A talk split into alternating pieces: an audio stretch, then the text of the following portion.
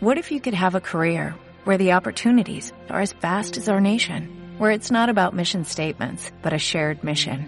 At U.S. Customs and Border Protection, we go beyond to protect more than borders, from ship to shore, air to ground, cities to local communities. CBP agents and officers are keeping people safe.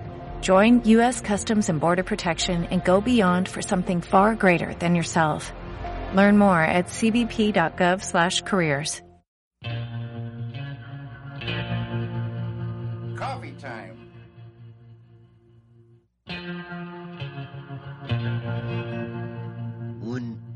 podcast sobre Twin Peaks y la obra de David Lynch.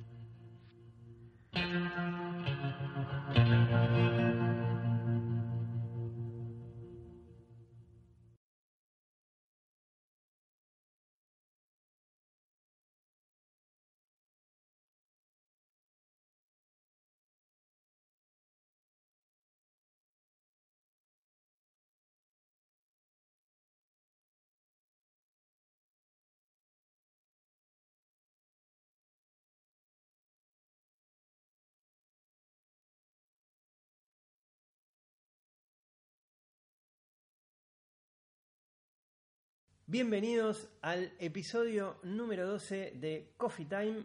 Esta, esta joda que quedó, era una joda y quedó. Este podcast dedicado exclusivamente a la obra de David Lynch y a Twin Peaks. Estamos acá, Paul Neyman, Facu Galván, Pato Materi. ¿Cómo estamos? Excelente, ¿qué tal? ¿Cómo andan compañeros de podcast? Hemos renovado el estudio. Uf, Tenía el nombre de tecnología. nuestro estudio, ¿no? No, no, no recuerdo. Le habíamos puesto. Creo que afortunadamente no recuerdo. el Hot Lodge no era. Eh, ¿No era algo así? algo, algo por ahí iba. Es un nombre que nació en los últimos dos meses, cuando sudábamos acá encerrados.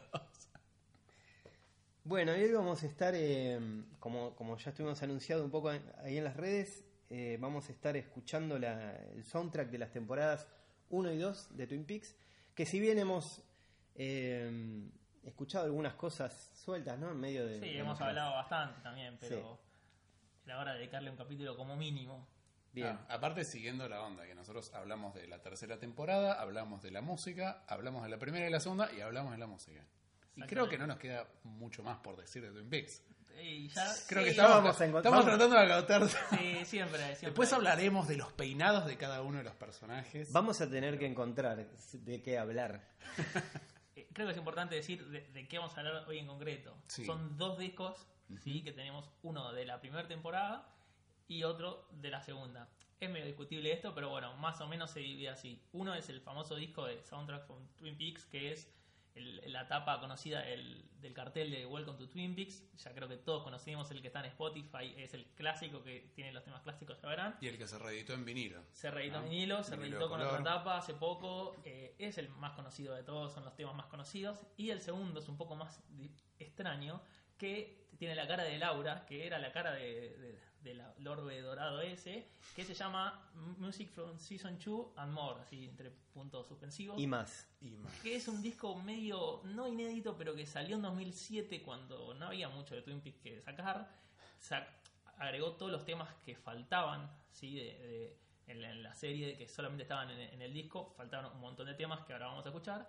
Y como que quedó medio en el olvido ese disco, eh, si bien agregó un montón de, de canciones, no se volvió a reeditar, es medio desconocido. No está en Spotify. No está en Spotify, así que muchas canciones seguramente no, no las escucharon porque como pasa ahora, si no está en Spotify se pierde en, en el olvido. Vamos a decir a los oyentes, el primero, bueno, como estamos diciendo, está en Spotify por lo pronto, o sea, lo pueden escuchar de ahí. Y el segundo, si entran a la cuenta de Arc Twin Peaks, Sí, eh, un, un pirata total. por, ahí, por ahí se puede Hay buscar. un link directo Sí. encima. alguien ha dejado. Está el tweet fijado, ¿no es Hay un cierto? tweet fijado de Bien. alguien que copió unos links que la verdad no sé quién será. Ok, ahí se consigue la, Yo lo pongo a modo de protesta. la temporada ¿no? Che, mal. Igual no se asusten porque si ven la tapa de ese disco parece muy pirata. Parece una tapa que Sí, hicieron sí. con un Photoshop versión 4.2. Muy berreta, pero no. O sea, es oficial. Es Pero- un disco oficial. Exacto. Bueno, ¿les parece si le ponemos play a esto? Vamos. Le ponemos play. Vamos entonces con un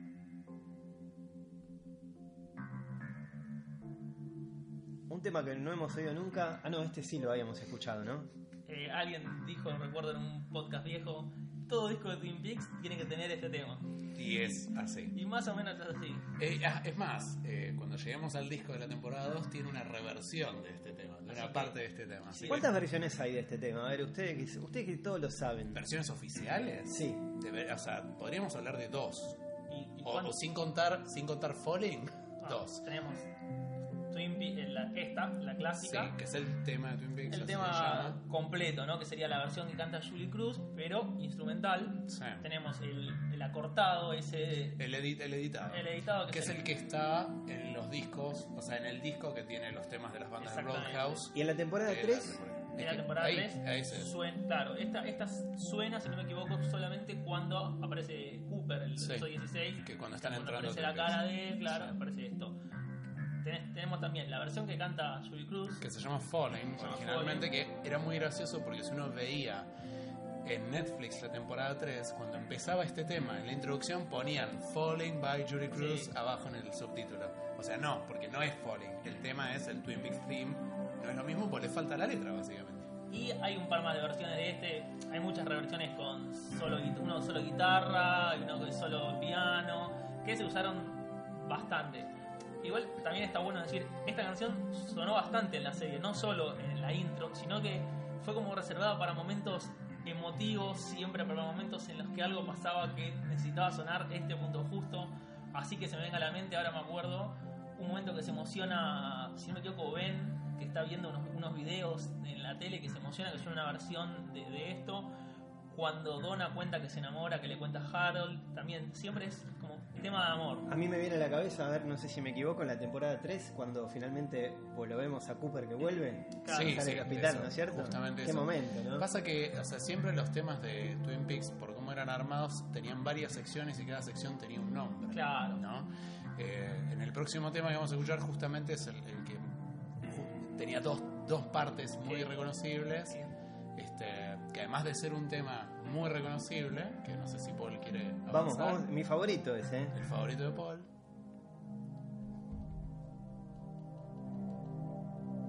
Trágico. Y no podía ser para menos. o sea, El tema de Laura Palmer. Yo creo que antes de hablar de este tema, lo primero que hay que hacer, si cualquier persona que está escuchando este podcast, este podcast no vio el video de Badalamenti explicando cómo escribió este tema, paren acá, vayan a YouTube, véanlo y vuelvan porque me parece que es la única explicación que se le puede dar a la composición de este tema. Sí, que aparte es prácticamente el primer tema que escribieron, o sea, digo, escribieron porque eran Lynch y Badalamenti los dos, con Lynch narrándole, Badalamenti supuestamente tocando lo que Lynch le iba diciendo, él con los ojos cerrados iba describiendo una situación de una chica que salía del bosque, pero como dice Facu, búsquenlo en YouTube porque es re interesante. Aparte es un tema re sencillo y este es un tema que es en dos partes. Esta es toda la primera parte, que es la parte de la oscuridad que se llamaba Darkness en una época. Y la parte donde eventualmente llegamos a la que suena como reivindicativa, que es esta que empieza acá, Es increíble, el pase entre uno y otro es increíble. que aparte es convertir un do menor en do mayor y ya está. Y muy tranquilamente lo Chao. hacen, paseando. A lo Badalamenti. Capo. Acá todavía no llegó.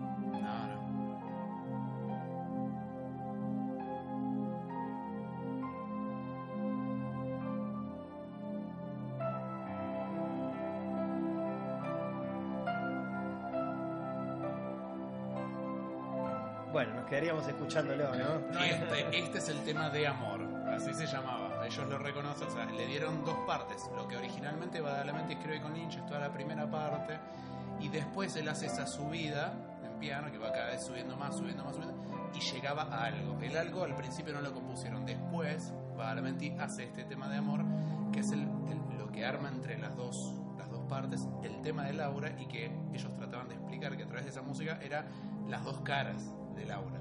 Y que suena sin parar. Creo que Todo no podemos ni siquiera mencionar la cantidad de veces que suena. Y en miles de versiones distintas Sí, hay- aparte, con todo. Siempre hablamos del Twin Peaks Archive, que es un disco que salió en 2011, que incluye un montón de demos, reversiones, es como el soundtrack completo. Ahí hay varias Hay, versiones. hay una barbaridad de versiones, son 110 canciones en todo el disco y creo que de esta hay fácil más de 20 en diferentes instrumentos, con Sí, diferentes cosas.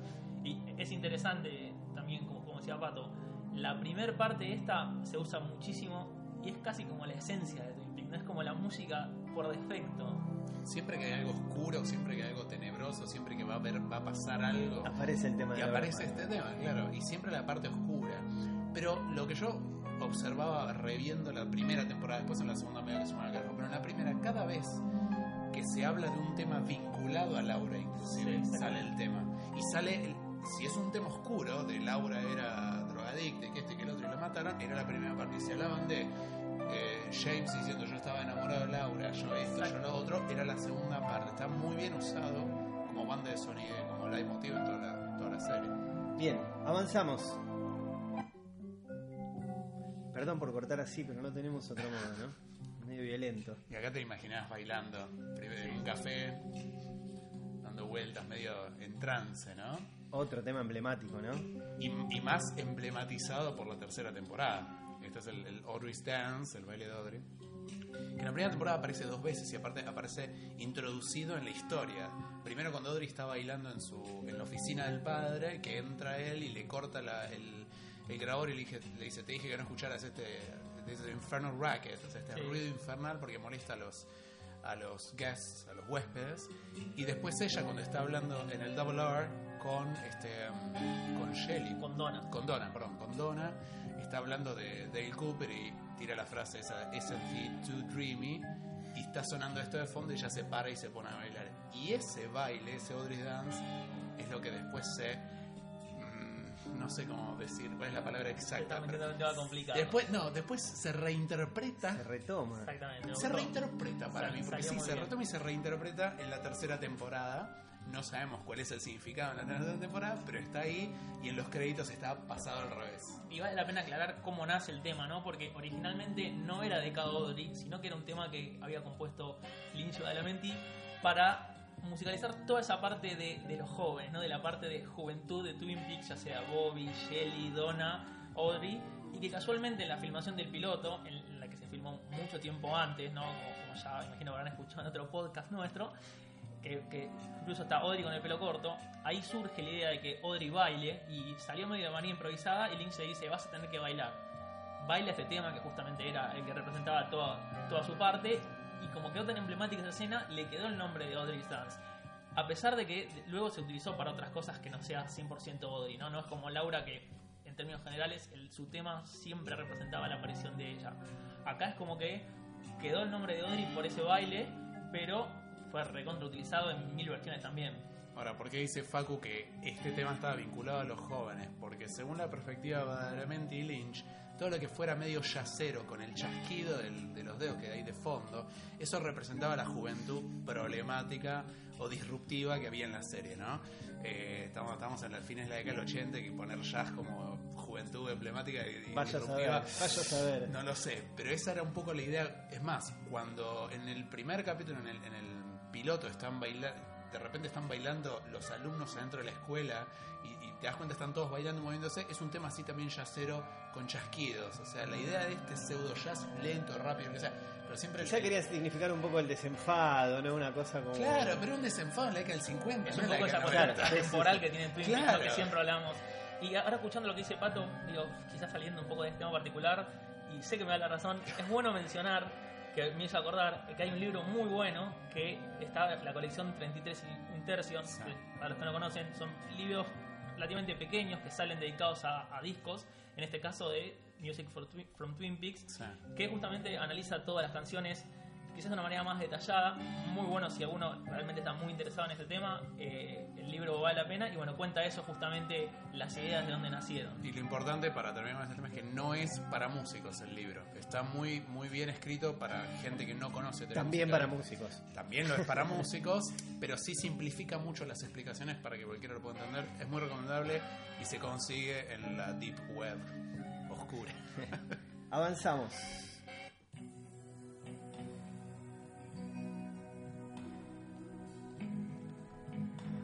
Nuestra querida Julie. Me van a perdonar, pero es un tema que no me aguanto. No, no lo banco. Yo todo lo contrario. ¿La pasamos? Me encanta. Por favor. Bueno, entonces Facu, Me encanta. Una sola cosa que sí quiero decir con respecto a los temas que canta Julie Cruz, que tengamos en cuenta que gran parte de los temas de la banda de sonido de Twin Peaks son también parte de sus dos discos solistas. De los dos discos solistas de Julie Cruz, los dos primeros, que son Into the Night y Facu, el segundo. Ah, me mataste. Lo agarré desprevenido. desprevenido. Ahora se fija en la Deep Web y nos informa. Bueno, los dos primeros discos de, de, este, de, de Julie Cruz, que aparte es- en realidad son discos de Julie Cruz, pero Julie Cruz, recordemos esto, Julie Cruz The Voice of Love, perdón. The. Voice of Love, que tiene la tapa hecha por. Lynch. Exactamente. Eh, cuando Jolie Cruz, después de la tercera temporada, se queja de que, como era el emperador, hablando mal de Lynch, se queja en Facebook El diciendo. emperador que- es, ¿El eh, emperador? es eh, pibe canilla. Claro. O sea, ella salta como loca después de ver su participación en la serie, que básicamente fue 22 segundos con playback y a la sombra. La se reofendió.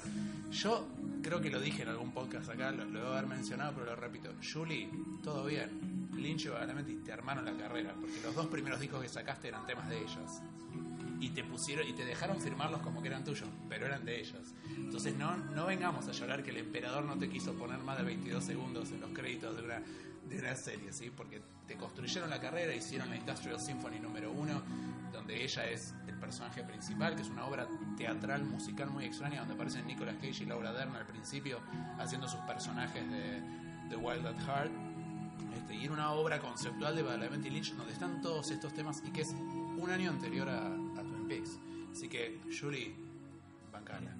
creo que a favor, digo, hablando en el comando defensor de Joey Cruz, la verdad que a mí la participación de ella en las primeras dos temporadas me encanta, me parece totalmente atinada. eh, y este tema suena particularmente en el piloto, donde también canta eh, Falling, justamente, que está en bueno, con la presentación del, del Roadhouse, el Roadhouse original.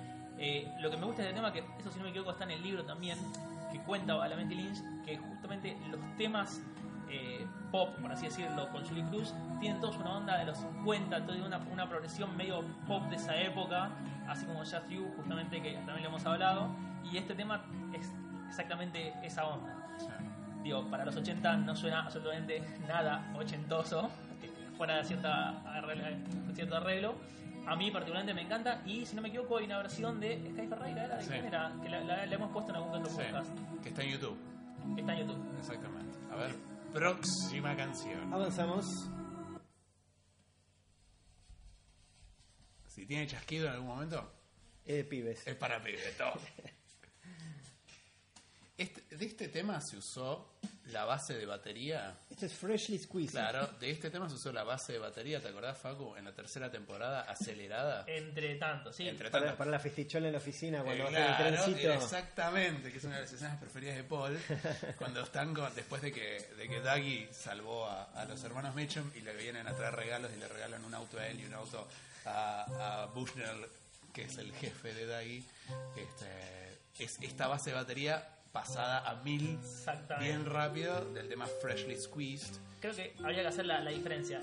Este, esta base sonó bastante, ahora vamos a escuchar Sí, que obvio. bastante. Este en particular se llama Freshly Squeezed y es una de las primeras que suena.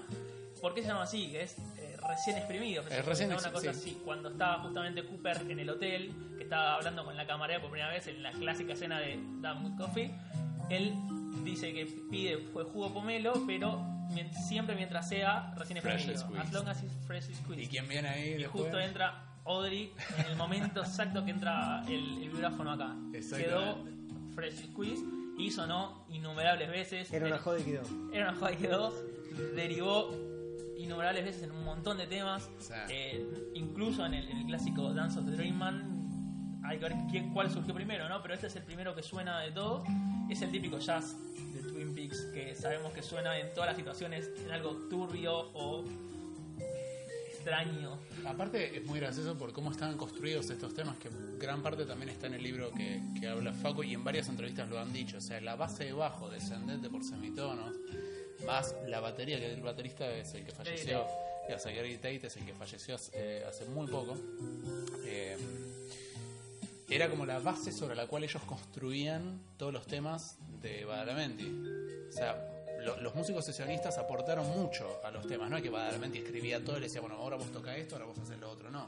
Ellos estaban laburando dentro del estudio por ahí 9, 10 horas, tirando cosas, tirando cosas, e iban armando todo esto, y como que hay particularidades de cada músico que están intrínsecas en todos los temas. Y es muy interesante descubrir eso, y para orientar un poco al que le interesa la música de Peaks, busquen el libro, léanlo, este, que, que ayuda mucho a orientarse en esto y es muy interesante. Buenísimo. Avanzamos con The Book House Boys. Se puede decir el, el jingle de Coffee Time. Tiene, tiene, claro. Ahora, este saxo no es también el No, que está en. este, sa- este saxo, esta versión está solamente para el soundtrack. Sí, no es la versión del- Ninguna pero- parte suena. El saxo este es el saxo de Dance of the Dream. Claro, eso es lo que iba a decir. Ahí o sea, el medio- saxo medio de es el de lejos. Dance of the Dream Man. Ahora suena solo percussion de, de Grady Tate. Sí. Pero todo esto es un, un montaje que se hizo medio para el soundtrack. Medio... Sí, Medio es, es un instrumental, porque en realidad cuando van a la a la guarida de los House Boys, que lo tienen a uno de los hermanos Renault ahí Sí. atrapado, e- eran, eran como interminables los hermanos Renault, ¿viste? Sí. Eran- de repente descubrimos que había uno que era igual a otro, lo descubrimos en la tercera Que temporada. nunca se había mencionado. nunca había aparecido. Hasta ahora no sonó digamos, el riff original. Esto es solo percussion, que es justamente el- lo que decíamos antes, el de la conga. Este particular, este es solo percussion 2. Y ahí está Ahí está el tema de nuestro- los Bug House Boys. Nuestro tema. Falta Lynch diciendo coffee time. Avanzamos. Tema que le da el nombre al primer disco solista de Julie Cruz. Otro temazo, este es Into Este the sí, Night. este sí lo banco. Este me parece un buen tema. Me encanta. Y este no suena, este es Into the Night de Julie Cruz, no, obviamente suena, está en su primer disco, que es Floating Into the Night, Claro. porque tenía un tema que se llama Floating y este que era Into the Night. era Into the Night. Este solamente suena en un momento, que es una de mis escenas favoritas, que es cuando entran eh, a la cabina de, de Jax, justo cuando está eh, Harry, Cooper, si no me equivoco, está Hawk, entran a la cabina y suena hasta acá, que es lo que estaba sonando en eh, adentro de la cabina, justo Claro. en, la vida real en Twin Peaks estaba sonando este tema. Claro, o sea que Julie Cruz cantaba en el Roadhouse, cantaba en el One Eye Jacks, cantaba en todos lados. Era como la artista del Northwest norteamericana Julie Cruz. Y aparte, la, da muchas gracias porque muchos dicen Julie Cruz inventó un género musical, ¿no? Con toda esta música. Investiguen cuál es y nos dicen. Igual es un lindo tema, ¿ya? No, me Me, digo. me- a mí me gusta mucho. Sí, sí, sí. Avanzamos.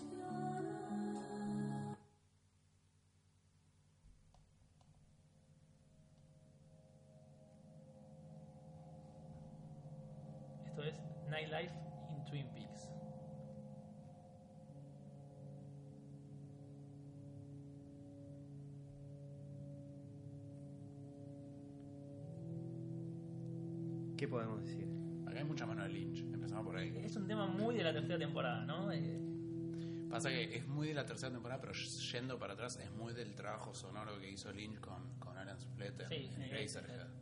O sea, hay mucha mano de Lynch acá. Mucha. O le dijo a Elementi, vos apretá teclas y va. este tema en particular, así como suena Nightlife in Twin Peaks, no sonó en ninguna parte de la serie, pero sí estos pedazos, pedazos así sueltos, fueron eh, usando en diferentes momentos así tenebrosos. eh, y casualmente después de que sale este disco, o sea, primero sale este disco eh, cuando, justo en la primera temporada, y este track así tal cual se usó en un pedacito muy chiquitito, pero es como un montaje que se usa, que le gusta mucho en esa época. Digamos, no es una composición original, sino que es un collage ahí Una medio. mezcla de De cosas. vuelta con el mismo saxo de una reversión, una variación sobre el tema de saxo de Dance of the Dream Man, que aparte aparecía antes en Book House Boys, acá.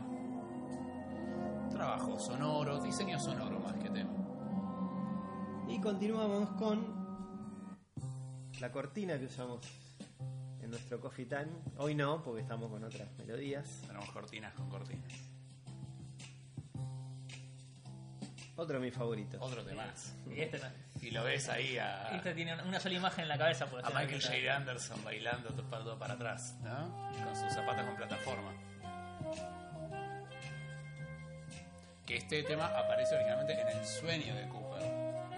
Cuando, lo- cuando en profundidad con el enano, digamos, o con el, el Dream Man, porque acá se... Aparece también cuando entra Cooper, cuando dice la famosa escena de febrero 24, ese cachito. es Aparece el, el- sí, la base de bajo aparece. No llega a entrar ahí No el- llega a entrar el saxo. O sea, vos no sabés realmente que va a ser este tema, porque ahí está la discusión, y lo pongo para que se discuta entre los oyentes. El Dream Man, ¿quién es? ¿Es el enano? ¿Es Cooper? ¿Por qué el Dance of the Dream Man aparece cuando Cooper entra a Twin Peaks el 24 de febrero? Otra vez el tema de quién es el soñador. El tema de quién es el soñador. Porque después nos enteramos en la tercera temporada que el enano se llamaba The Arm. O sea, no era el Dream Man. El Dream Man no era ninguno, ni el, ni el The Arm, ni el Giant, que resulta ser el Fireman. O sea, está todo bien, pero Piénsenlo. No lo pensaron nunca, ¿eh? Algo interesante que este tema así tal cual, digamos, si bien se usó el, el saxo, se usó el clarinete así en pedacitos, este tema tal cual solo se usa cuando aparece el enano Claro. o cuando habla del sueño. Aparece cuando el enano baila, bueno, la famosa escena del capítulo 2, aparece cuando Cooper se despierta y le dice, ya sé que mató a Laura, que después se olvida, que empieza, empieza Y ahí se a- va chasqueando y empieza chasqueando. sí. Aparece cuando baila sobre la cama de Josie después de que Josie le pasa lo que le Que pasa. aparece el, el enano, ¿no? Sí, exactamente. Y aparece en, si no me equivoco, en la temporada 2, cuando en los créditos aparece el enano bailando solo Sí. porque le pintó a Lynch ponerlo.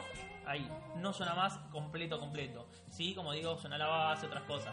Pero por algo es Dance of the Dream Man, solo reservado para él.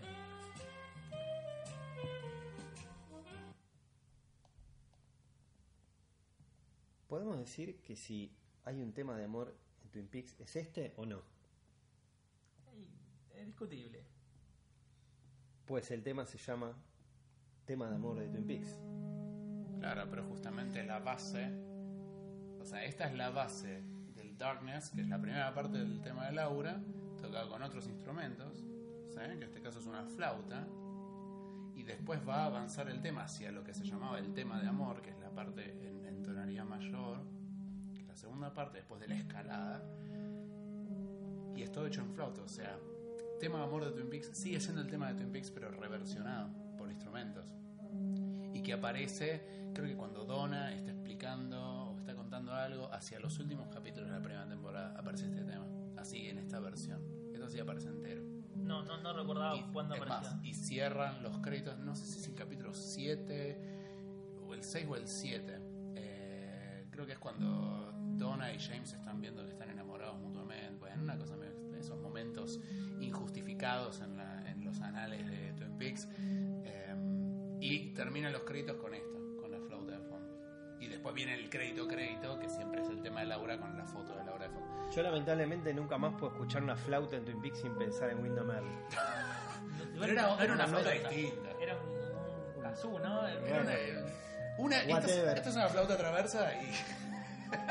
Wendell Mel está tocando una melo. No hay, no hay, no puedo. Cualquier viento que suena, menos un saxo. ¿Sabes? Ahí está el tema de amor. Esto es el tema de amor, realmente. Solo que reversionado con flauta y una base más sencilla. Sí. Y se termina esto, ¿no? Con tema con el que empieza como el voy- disco, No voy a hacer de otra manera. que es el Twin Peaks Theme, pero cantado por lo cual se llama Fallen, y es de Julie Cruz.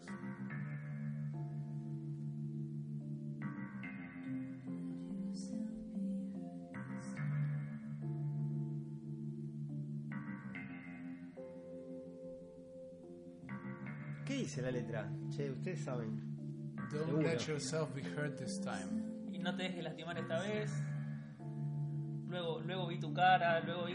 No es tampoco muy expresiva, pero. Eh, sí, sí, también hay luego que vi tu tener- cara, No me tu la situación, sonrisa. digamos, ¿no? No. Claro. Como- bueno, pero es lo mismo que pasa con. que va a aparecer los. bueno, acá no aparece, pero sí aparecen otros discos que ya escuchamos. Sycamore Trees. O sea, es Bueno. una frase que es una serie de frases que Lynch escribió, que pensó para una escena Sí. de algo. No fue a la escena, fue a una canción. A, a mí me gusta, me parece. Obvio. Me parece válido totalmente. Sí, no, no tiene que escribir una historia ni hablarle a nadie. Para eso está la dirección, ¿no? Justamente. Justamente. Eh, pero bueno, y admito que el tema queda bien cantado. queda bien. Y sea, recordemos que suena en el piloto, en la, Sí. el primer tema, también cantado por ella en el Roadhouse. Es un poco gracioso, ¿no? Porque está cantando este tema y si no me equivoco, sobre este tema se arma medio quilombo, se empiezan a agarrar trompadas. Digo, Y no es cuando a Ed lo, Sí. lo drogan, que lo cagan a palo. no es un- medio raro, digo. Obvio. motoqueros ahí. Bueno, pero esa es, esa es la idea extraña del Roadhouse. Claro, eso es lo que decía él también. Claro, vos tenés un típico bar de motoqueros y todas las bandas que tocan ahí, no hablo de la tercera temporada, ¿no? pero todas las bandas que tocan en el Roadhouse es esto.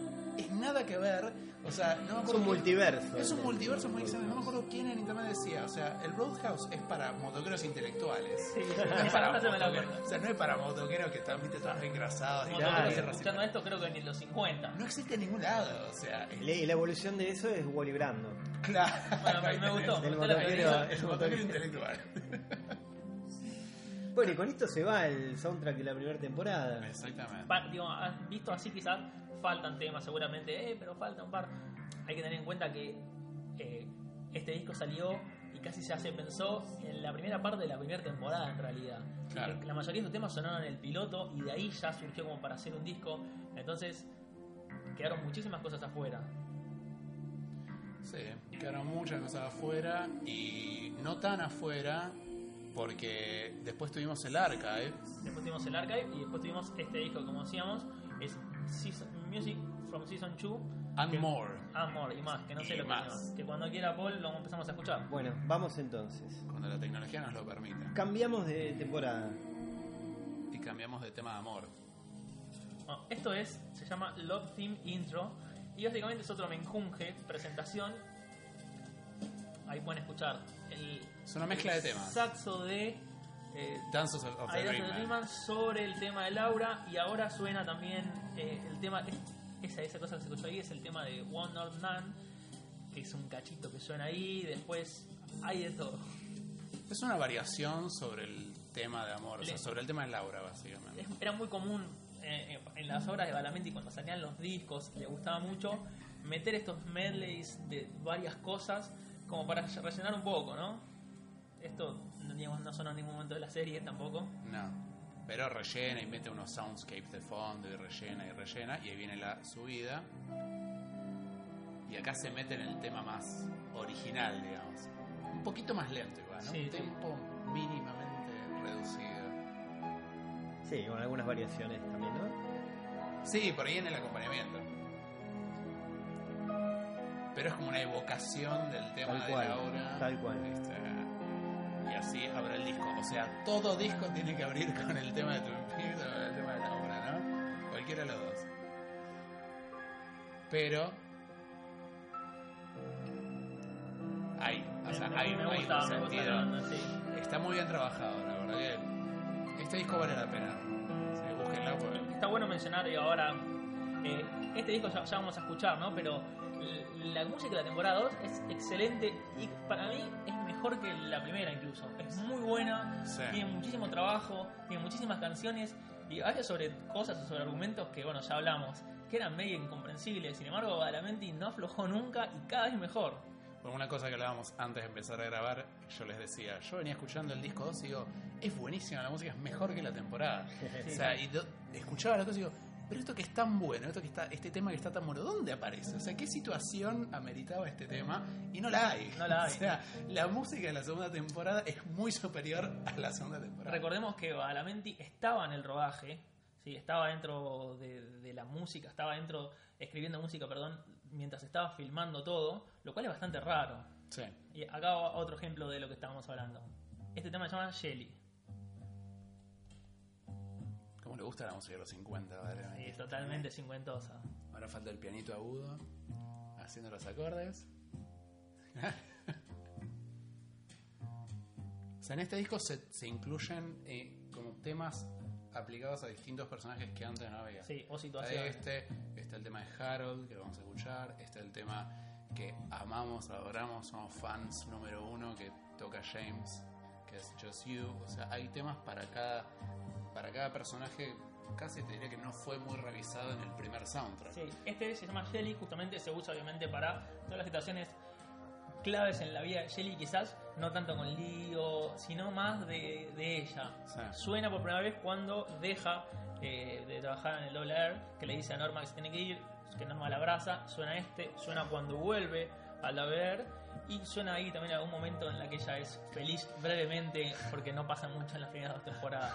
Pero, como decíamos antes, hay mucho trabajo y quizás muchas escenas que no tienen mucho sentido y es un tema completo que Badalamenti compuso, le puso toda la, la orquestación, que quizás no era tampoco necesario, ¿no? Digo, eso es gran parte de lo que tiene el valor del soundtrack de estas dos temporadas.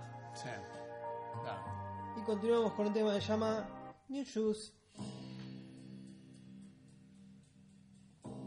Que en realidad es casi que el tema de Twin Peaks, el Love Theme, pero relantificado.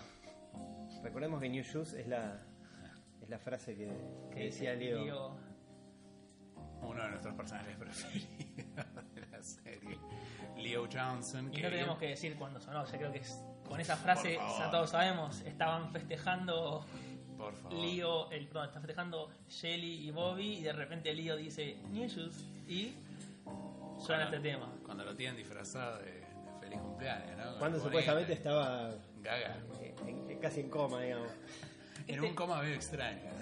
Y esta canción suena también en la primer parte del último capítulo, cuando están todos en, en la comisaría que viene, que dice la Log Lady que ya... eh, Esa, esa parte vos decís que Lynch resolvió todo. que dos "En dos minutos. suena esto, que dice la Lady me robó el Grand Theft Auto, dice.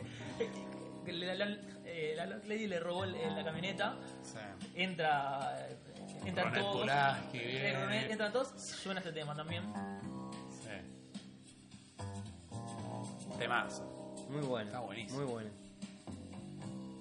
Aparte el, el laburo de bajo, todo. O sea, yo te digo que entre, entre bajista y, y baterista, pero hacían lo que querían. ¿eh? Gran base, ¿eh? una base buenísima. Total.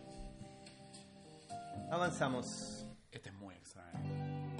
Este- Más 50 todavía. Este tema es el tema de Nadine. High School Swing. Claro, cuando Nadine vuelve a la secundaria. Exactamente. Este tema suena siempre en situaciones de Nadine. Claro, o sea, Un tema porque tontón, digamos. Pero para, tiene la ocasión. es tontón, pero tiene sentido, porque como Totalmente. Nadine tiene esa regresión a la secundaria, aparte de esa hiper fortaleza de Superman o Supergirl, eh, Nadine vuelve a su, a, su, su adolescencia, que es más o menos en la época en la que ella escuchaba esta música. Entonces la vinculación música con situación que vive el personaje está muy bien lograda. Es un tema básico, muy básico, pero es buenísimo. Eh, Suena justamente cuando Nadine está en el gimnasio y le pregunta a Mike si quiere salir con ella. Claro. Todas situaciones así medias. Cuando, cuando empieza a competir, Nadine también. Digamos, esa, yo creo que también la canción es mejor que el argumento. Pero totalmente, o sea, vos fíjate que si escuchás la canción sola está buenísima. Cuando se la metes a la situación naif que estás viendo en pantalla, decís, nada. O sea, ni, ni la música buena salva o rescata una situación totalmente de telenovela, totalmente de tirar de los pelos. Pero bueno, ¿qué se le va a hacer? No, no es mago, verdaderamente. Y avanzamos. Otra cosa muy rara. Hayward Boogie. Esto está en uno de los créditos. Esta le gusta mucho a Pato, no sé, porque algo me dice que. Obvio. Esto es que está Este tocando. es el tema claro. que, que Gersten Hayward está tocando al final de los créditos finales. Me gusta, me un- gusta mucho es también. buenísimo. Sí, sí, muy Hay bueno. un capítulo que lo tienen que recordar que están cenando, que es donde descubrimos que Donna tiene una segunda hermana más, que es Gersten Hayward, que es pianista. Que después Es la vemos en la tercera temporada. En la tercera temporada la vemos de maneras muy extrañas y lamentamos haberla visto así. Pero es una cena donde está Leland Partner con el pelo blanco, Sara, que van a cenar a la casa de los Hayward. Y Gerstein Hayward primero se pone a tocar, está tocando algo en el piano, le pide, eh, Leland le pide si podía tocar eh, Get Happy, ¿no? Para cantar él. La tocan, él se pone a llorar, se va, va, va. Después esa escena vuelve y Kirsten está tocando el rondó caprichoso de Mendelssohn mientras la familia cena. Y durante los créditos, que es uno de los pocos créditos que no tiene el tema de Laura al final, es un video de Kirsten tocando este. Qué gran pianista. Es, es- eh, sí, sí, Alicia Witt. Toca es- ella, hay que decir. Alicia Witt, es, eh, que es la actriz, es pianista. en Gran realidad. pianista. Gran pianista. Fue pianista originalmente, de, de muy chica, y además actriz. Y hay varias películas y varias series donde ella trabaja, que ella incorpora el piano Claro, como parte de ¿cuán- la trama. ¿Cuántos años tiene ahí cuando toca en Twin Creo que tiene 10, 11 años. Claro, y si toca esto, por ejemplo. No, es gran pianista. Tremendo. Este, bueno, ya cuando toca lo de Mendelssohn, que lo toca ahí en el, en el medio también, o sea, muy buena calidad para la edad que tiene, todo. Eh, sí, yo un poco le seguí la carrera, pero después hizo una serie más que ella era pianista. El personaje era pianista clásico. Mandamos un saludo a Alicia Witt, que seguro nos está escuchando. Y avanza, me quedaría escuchándolo de este Es tema, buenísimo, ¿eh? es un boogie genial. Me encanta. Bueno, vamos con Blue Frank. Alguien que esté escuchando este podcast en este momento, les pido que tuiteen de dónde escucharon o dónde está este tema realmente. Porque no está en la serie. No me digas que está en la serie porque no está en la No, serie. No queda mucha diferencia. No queda mucho para decir que está en la película. Es como que no había otra chance. Este creo que es uno de los and more. Eh, a él me gustó. Eso creo que es una buena manera. Había que Estoy justificar el ahora. título del, del CD, ¿no? Esto está en Firewalk With Me, Claro. justamente cuando están en, en bueno, en Jax, justamente, ¿no? Es un, no, no, No es se sabe si es One. Entran- es, es ese bar Sí. medio oscuro donde Turbio. Donna, Donna, que interpretada La por otra actriz, se pone tetas. Sí, y y Laura, baila. también. Laura está pasada. La banda que está en esa. toca este tema. Toca también de Pink Room, que Sí. es otro tema que está en, en el soundtrack de la película. Y esto está tocado por la banda Fox Back Strategy, que es una banda que armó Lynch para tocar estos temas. El tema está compuesto por Lynch. Digo, Sí. tampoco hay mucho que componer, es un blues medio básico, pero. Eh, suena apenas ahí en ese momento que dice Pato. Pasa que tiene esa onda medio tejano, Sí. rotoso, mezclado Blusero. con blusero, pero medio pesado, que es muy es casi la base que usa Lynch en, en sus discos solistas. Sus discos solistas, eh, donde él básicamente lo que hace es recitar poemas sobre una música. y suena mucho Es esto. esto lo que suena. sí. Esta es la base que le, le gusta. Eh, está también en la banda de sonido de Firewalk With Me, el tema. Banda de sonido. Está de Pink Room, que es muy parecido. Es muy parecido, casi que te diría. Tiene algo, lo- los Cactus Blossom tiene algo de esto, ¿no? Qué buena manera de sacar La banda preferida de Paul. tiene un aire, tiene un aire. Y pasamos. El tema me gusta mucho. Esta es la segunda inclusión del And More en el Esta es disco. la- la plegaria de Audrey, ¿es esto? este está- Claro. Aparece en la segunda temporada y aparece bastante en la segunda temporada. Habíamos hablado de este porque esta canción aparece originalmente, perdón, se llama Audrey's Prayer, no se llama la plegaria de Audrey como dijo Paul. Aparece originalmente la primera vez cuando eh, Briggs le cuenta a Bobby de su famoso sueño, su famoso visión de luz, que bueno, después veremos que fue retomado, que era el famoso castillo del gigante, El ¿no? castillo violeta del gigante. pero la primera vez que aparece suena ahí. Y también habíamos mencionado que justamente el tema de Cher, que es el que aparece en tercera temporada cuando retoma toda esa, esa parte de la visión, que Bobby va a ver en la, la silla el mensaje que tenía del padre para él, suena eh, de Cher esa canción y es muy parecida, digamos, tiene una base similar a esto, que está bueno, digo, se nota que va a la mente y recordaba esto y está bueno retomar. eh, el tema se llama Audrey's Prayer porque suena también cuando Audrey está secuestrada y dice, por favor, agente Cooper, Sí. Ságame". Está en la cama. le reza a Cooper. Puede escuchar a agente Cooper, sí. Sí, ojo que lo que vos decís, eh, Facu, que es muy parecido a- al tema de The Chair. Lo que también es cierto es que en la tercera temporada la música incidental que escribe Badalamenti, o sea, tímbricamente es muy similar a esto. Casi todos los temas nuevos de Badalamenti suenan a esto. Sí, sí. Usa los mismos pads de teclado, usa un poco las mismas progresiones de acordes, tiran hacia Bueno, este lado. incluso, eh, habíamos hablado antes de empezar el podcast, esta canción si la escuchan, es- ese final en cuarta, y ahí. Ah, es muy parecido a Questions in a World of Blue, que es el tema que suena en Fire With Me que canta Julie Cruz. Y es muy parecido al tema final de Firewalk With Me cuando está cuando Laura tiene la Sí, visión sí. del ángel cuando lo están matando. Bueno, es un tema, casi te diría que es el mismo tema, pero variado muy levemente. Sí, sí, me, me gusta mucho. Es otra de las cosas que decíamos. La escena de Audrey no tenía. Estaba buena, bueno, todavía no había arrancado ahí, pero quizás está más, más grande, es más grande la canción que la escena, como Totalmente. decíamos antes. Y ahora viene otra cosa bizarrísima de la serie. Es muy bizarro este tema. Suena cuando prenden una radio. si no me Exactamente, dos veces suena. Y dos veces cuando prenden la radio. El tema se llama I'm Hurt Bad. Estoy malherido. Sí, bastante malherido, ¿no? Sí. Estoy hecho percha.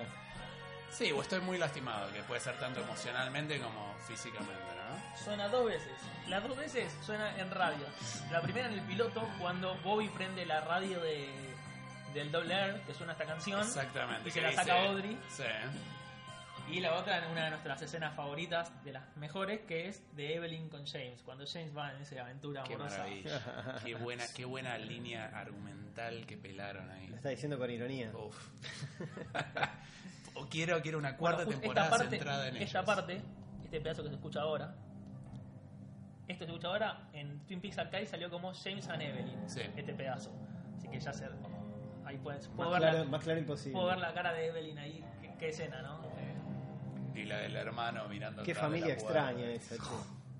¿Qué cosa? Habría, habría que hacer un, un podcast sobre la, un episodio sobre las familias, sobre el día de las familias en Twin Peaks. Las familias Esa familia turbia. Avanzamos. Vamos a hablar del único tema que no suena en ninguna parte. De ningún lado, de nada. lado. O sea, el amor no. fue ¿Estamos tipo, seguros? más, y más. ¿O nos pasa como cuál era aquel que no sabíamos Night. nunca? Como Night. No suena a ningún lado. pasaron seis meses y no sabemos dónde suena. Bueno, este no está en ningún lado y ya sabemos en ningún lado. Se llama Cop Beat.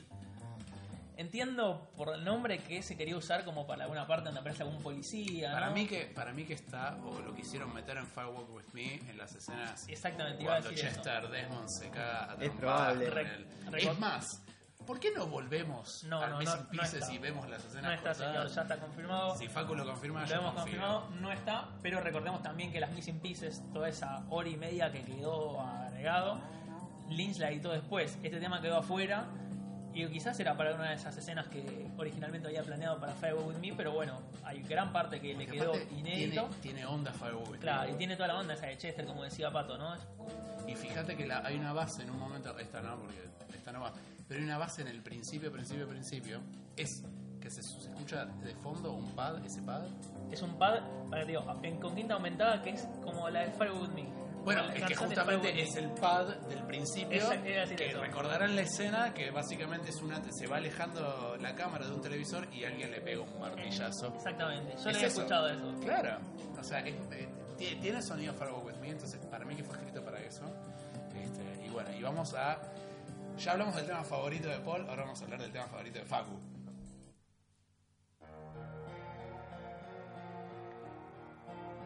Que parece un tema de alguna banda de glam. Los Totalmente, Ángeles, glam, totalmente. ¿viste? Me lo imagino, no sé, a Bon Jovi, ahora Sí, de sí, sí. repente pela un. Comienzo ochentoso. Voy a, voy a- voy a defenderme porque ya No, no, pero no, no decimos que sea algo malo, pero Claro. suena a eso. El tema se llama Harold's Team y es el tema de Harold. Sí. Me gusta el tema porque me encanta Harold, me parece un personaje genial. No soy el único que Sí, sí, yo lo banco totalmente, me encanta toda su línea. Hasta ahí, hasta ahí me parece excelente. El tema, creo que si uno escucha, lo, lo ve ahí a Harold con sus. Con garra. con su, bar- en su garra ahí de, de jardinería lastimándose la cara. Ah, o, o midiendo la soga Sí, de la cual colgarse, ¿no? Bueno, este tema suena en todas las escenas en las que Donna va a su casa, que bueno, que tiene quilombo con el diario, las orquídeas y todo lo que ya sabemos. Después de que Harold murió, perdón por el spoiler, se utilizó para todo lo de Josie, que eso sí bastante nefasto, toda esa cosa de Josie. De hecho, hay una reversión en Twin Peaks Archive que se llama Harold's Team, Josie's Past, entre paréntesis, que es como todo- se quiso reacomodar el tema para toda esa cuestión de que Josie tenía un, hermano, ya ni, ni me acuerdo, pero bueno, se, recordarán, ¿no? Cuando aparece Catherine vestida, suena este tema lamentablemente que, que lo ensucia un poco, pero me encanta.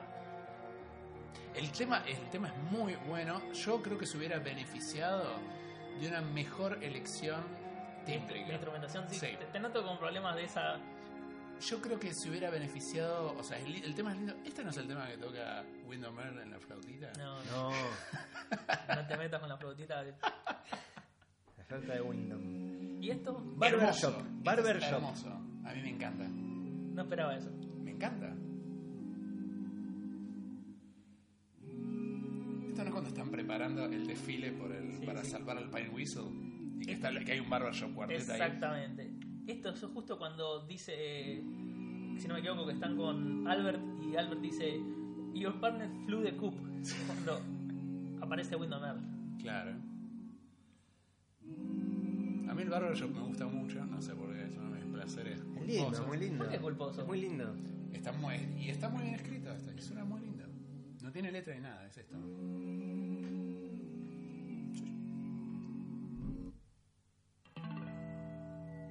Ah, Eso es me suena.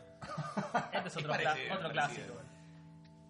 Es parecida a la guitarrita que va a aparecer mucho después en tercera temporada cada vez que se entra al, al Black Room, al, al Black Lodge, no, al Red Room.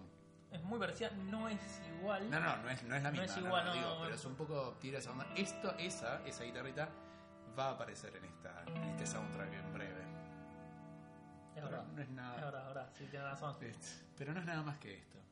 Night Bells. Night Bells, es tipo, bueno. Igual está bueno. Igual o sea, este tema, curiosamente no aparece en ninguna parte, eh, ni en la habitación roja, ni nada. Eh, son todas cuestiones terrenales, por así decirlo. Claro. Y también aparece en nuestra gran escena cuando James conoce a Evelyn en ese bar, suena esta, esta canción Qué magia, qué magia todo. Yo creo que no me acuerdo nada de toda esa, de toda esa línea argumental porque es tan odiosa que la bloqueas de la mente. Y por favor, les pido que ahora, no sé, pero nos tenemos que poner de pie. Sí, me pongo de pie yo. Por Todos vamos. todos, de pie.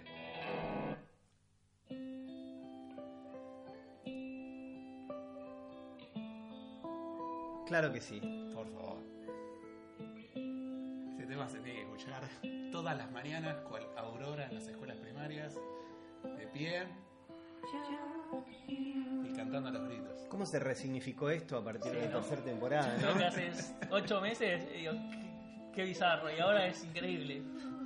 Me gracia porque hay un podcast muy conocido también de Twin Peaks que es en inglés, que el de- es el de Gifted and the Damned. Sí. Es muy bueno, es muy bueno lo que hacen los dos pibes. Y esta es la, este es el soundtrack del podcast. Y meten unas frasecitas en el mismo muy bueno. Cada vez que lo escucho me acuerdo de ese podcast y que lo recomendamos. Va, yo por lo menos lo recomiendo. ¿Qué Un podemos gran- decir de esto que ya no hayamos dicho? No, sonó como tres veces ya en, en este podcast, Y ¿no? seguirá, Y seguirá sonando. Seguirá sonando. sonando, sí, sí. Sin duda. Muy bueno. Bueno, ya, sa- ya recordamos cómo fue escrito, que Lynch, le, como este, James Marshall llevaba la guitarra a- cuando tenía que filmar las escenas, llevaba su guitarra al set. Lynch le dice, che, ¿por qué no, no escribís un tema para esto? O alguien en la producción le dice, "Va, escribiste un tema para esto. Y estaba Badalamenti ahí. Entonces se juntan entre los dos y dicen, che, hagamos un, un tema parecido a Only You. La progresión de acordes es la misma. Este, y se pusieron a escribir esto, la letra, todo en el momento, entre James Marshall y Badalamenti, para ser grabado en ese, en ese episodio y es grabado dos, en vivo. y dos cuestiones gra- graciosas después. Cuando graban, cuando van a grabar, decir, graban ahí en vivo, pero graban en Los Ángeles, si no me equivoco, graban ahí cerca. Van a grabar, llega James con su guitarra de estudio de grabación y le dicen, ah, no, ya grabamos la guitarra. Bueno, no importa. Y cuando va a cantar, le habían grabado un tono más arriba y no llegaba. Así que tuvieron que regrabar todo, ¿no? Y James dice, la única vez que tuve que filmar, tuve, tuve que grabar una canción, perdón, la, la tocaron un tono más arriba y no llegaba. Qué capo James. No, otro, otro clásico, ¿no? Obvio. Otro clásico perdido.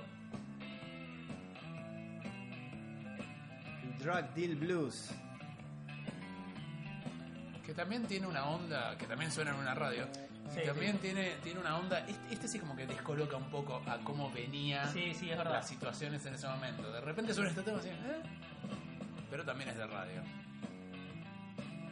Pero vuelta, o sea, la base bajo bata es Este Drag Deal Blues justamente se llama Drag Deal porque primero se usa para todas las movidas de narcotraficante que tenía Leo Johnson y después en Farewell With Me se usa en la escena que Bobby mata ahí a un, a un narco también, a un dealer. Es como que es el tema de todos los narcotraficantes en Twin Peaks suena este tema. Eran muy avivados los narcotraficantes, Sí, escuchaban sí. buena música, ¿eh? la verdad que eran unos sátrapas, pero mirá qué buena música que ponían. Y suena bastante en el Double R también. Es como la música ahí en- Y de porque el. Double R ya sabemos que es un antro de perdición. Avanzamos.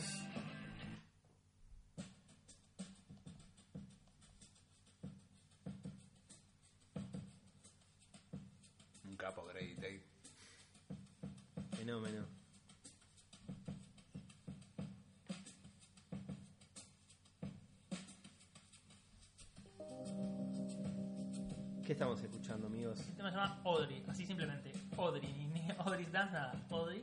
Y es un montaje también de varios temas dedicados a Audrey, que eran así medio, medio yaceros. Uno se llama Audrey's Walk, como la caminata de Audrey, Audrey's Investigation y Sneaky Audrey, que es como Audrey. Me, me cuesta traducir Sneaky, es como sigilosa, sigilosa. Es como una mezcla de todo y fue metido acá en un vale de todo. Es un collage badalamenti En un collage. típico. Sí, sí. Un bada collage, vamos a empezar a llamar. Igual está muy bien, porque lo, lo que está bueno de estos collages es cómo vas reconociendo las distintas secciones, las distintas líneas melódicas. Y acá está. Está siempre. Bien. Y el que viene es un temazo para una situación bizarra también.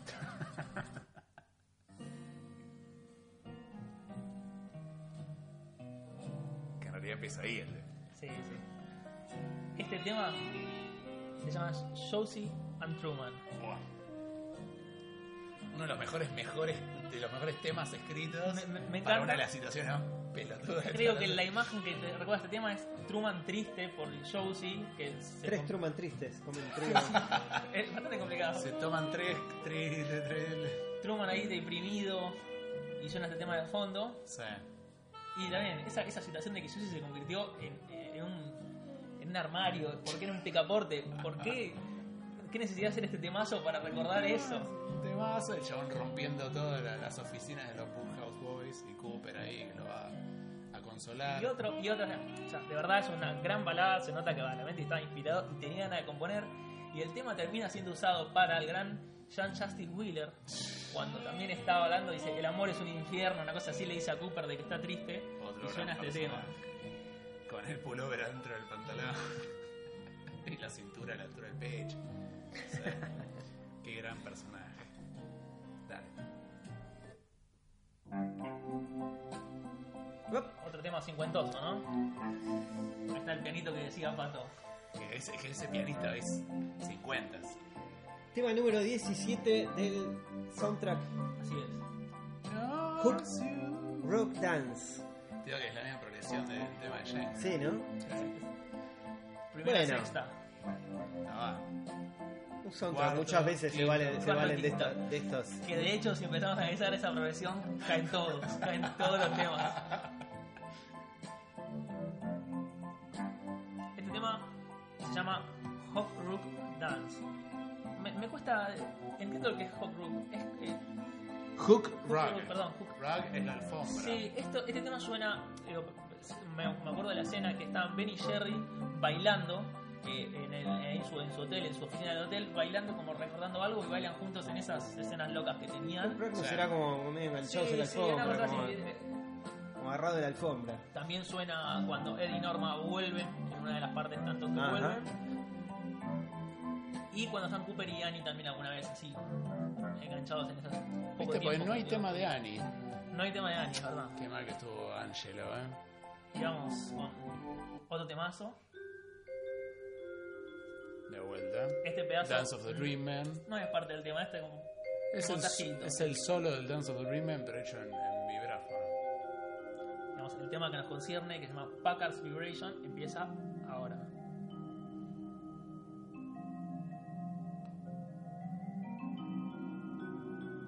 Qué lindo que suena eso, ¿eh? Igual. Está buenísimo.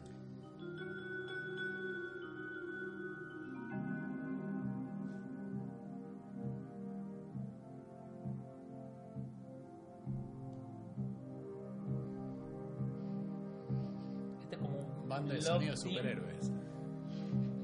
en mayor. Este se llama Packard's Vibration y justamente se llama por la familia Packard, ¿no? Suena en todos los momentos en que luego del episodio 18 toda esa línea argumental turbia en la que Catherine renace y aparece Andrew Packard revivido. Todo Bueno, muy todo muy creíble. creíble. Bueno, este es el tema de la familia Packard, se puede decir. Tenemos un montón de escenas con Josie, con ese japonés que por suerte no recuerdo el nombre que aparece. Eh, Si hablas del japonés que era Catherine Mar- Martel, es no, Toyomura. no, ese japonés no, el otro japonés que era el asistente de... No me, Sí. interesa, no importa. Ese que cuando aparece muerto habían dicho que era el hermano. escuchar uh, este gran tema realmente de nuevo. Más grande que, que la, que la línea argumental que tenías que cubrir, ¿no? Para la mente y se pasó. Obvio. Imagino a Badalamenti remangándose así en la cabeza y decía, yo te lo arreglo, no te preocupes que yo te lo arreglo, ¿viste? Continuamos.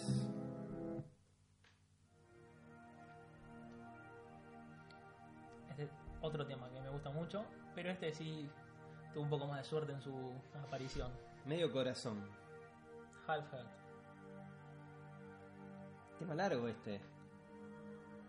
Es parecido al de la temporada 3 cuando se muere atropellado el pibe. Sí, sí. ¿Quién El tema se llama Half Heart, que justamente es el medio corazón, ese, ese La- la- el el collarcito. collarcito que Laura le da a James. Y esta, esta suena muy brevemente, digamos, como dice Paul. El tema es largo, pero en realidad el pedacito que suena en Fire Go With Me es muy cortito.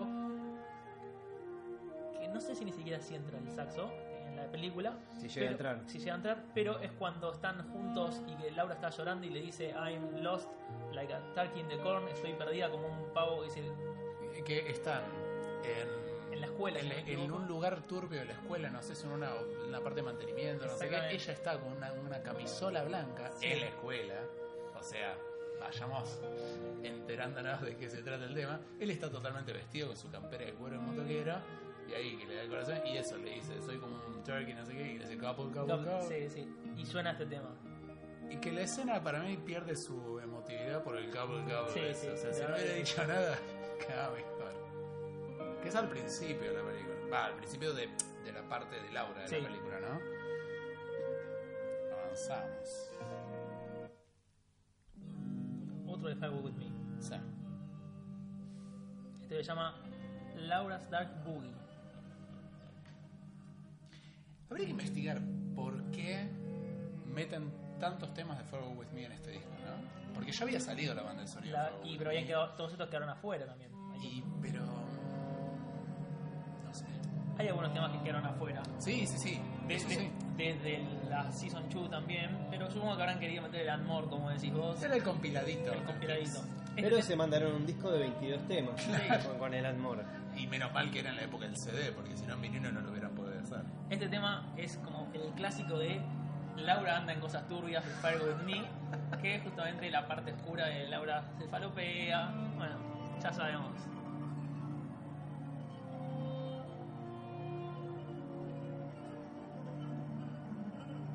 Esa cuerdita rasgada, que parece un contrabajo rasgado por adelante del puente. Ay, Mucho Ahí- clima, mucho clima. Ah, Ahí está, no, la, la aumentada. Eso es Laura, Laura mandándose Continuamos. Y este tema, el próximo, es importante. Y ya lo hemos escuchado. Inclusive está en otra banda de sonido también. Y no es de la temporada 1.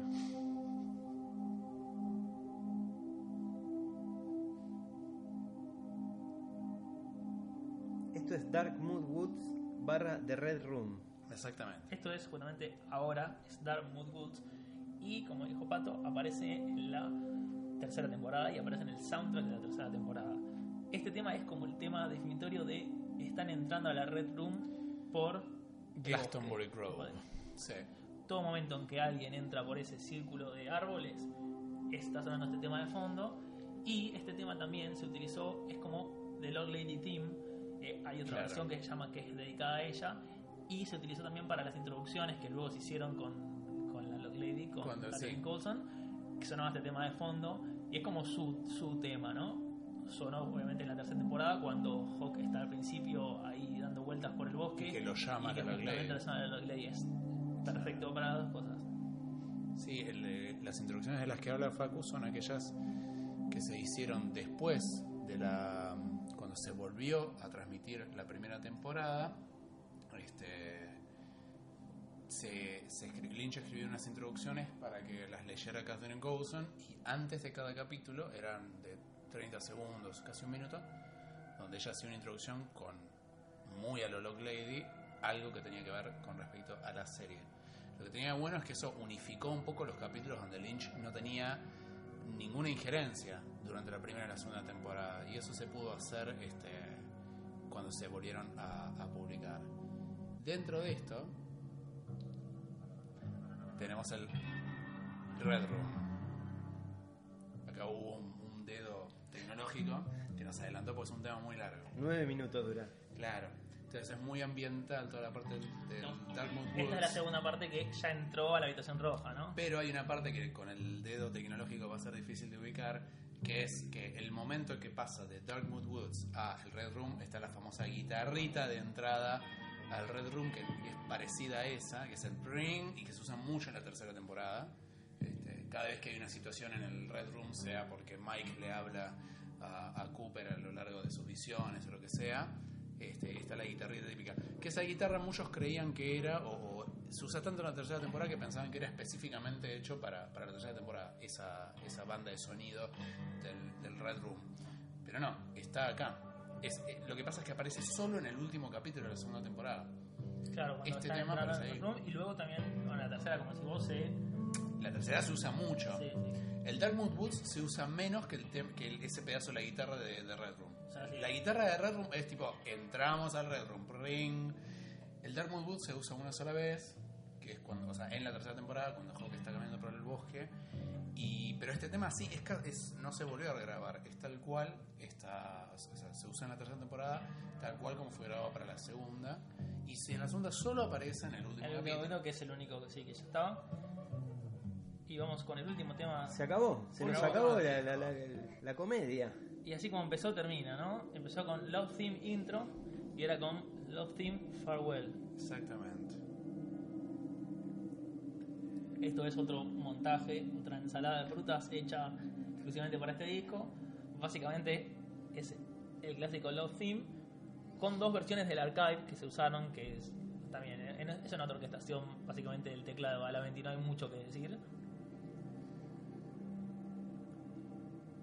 Lo que tiene lo que tiene bueno es piensen que este disco es más o menos del 2007. Hasta hacía unos 15 años antes no había salido nada de Twin Peaks. Antes de esto, o sea, pues estoy contando Firewall With Me en el 92. Y después iban a ser 12 o 13 años más hasta que no, no saliera este, todo lo demás. Eh, pero bueno, es el último tema del disco. Este, El es último tema de nuestro podcast. el último tema de de hoy. nuestro podcast. de nuestro ¿Tenemos episodio. algunos anuncios para hacer o no? Y un breve anuncio, Sí. bueno, tan breve, Mientras sobre suena la este tema fondo. sí, emocionante, es que justamente en el Bafisi vamos a tener la posibilidad de ver Mulholland Drive o El Camino de los Sueños. Sí. Todavía no están anunciadas ni las fechas ni las funciones cuándo van a ser particularmente, pero hay que estar atentos. Hoy estamos a 21 de 21 de marzo, el 26, eh, o sea, en un par de días se van a anunciar eh, las funciones y el 2 de abril salen las entradas, así que bueno, es una buena oportunidad como siempre para ver a Lynch en pantalla grande, que por suerte tenemos bastantes oportunidades, ¿no? Y también yo, sin spoilear demasiado sobre nuestro quizás futuro programa, estén atentos a nuestros canales de Twitter porque vamos a empezar a dar información sobre cómo va a ser nuestro próximo programa para invitarlos a que participen con nosotros en el podcast. Excelente. Bueno, fue, fue bueno, ¿eh? me, gustó porque fui como recordando momentos. Y es la idea, ¿no? Que Sí. todos recuerden con nosotros. Sí, muy lindo. Y mm, bueno, a todos aquellos que nos quieran escribir, pueden hacer preguntas sobre Twin Peaks, acá se sabe todo. No soy yo, pero acá tenemos dos sabios. Este, pueden hacerlo, bueno, mediante el canal de Arc Twin Peaks de Twitter. eh, o ¿cómo es, ¿Cómo es tu Twitter, Pato? Pato Materi Pato Materi. El el Materi. Y también tenemos un mail que es coffeetimepodcast.gmail. Por ahí nos podemos conectar. Y bueno, nos vemos en el próximo episodio. Hasta Bueno, la próxima. nos vemos amigos, gracias por escuchar.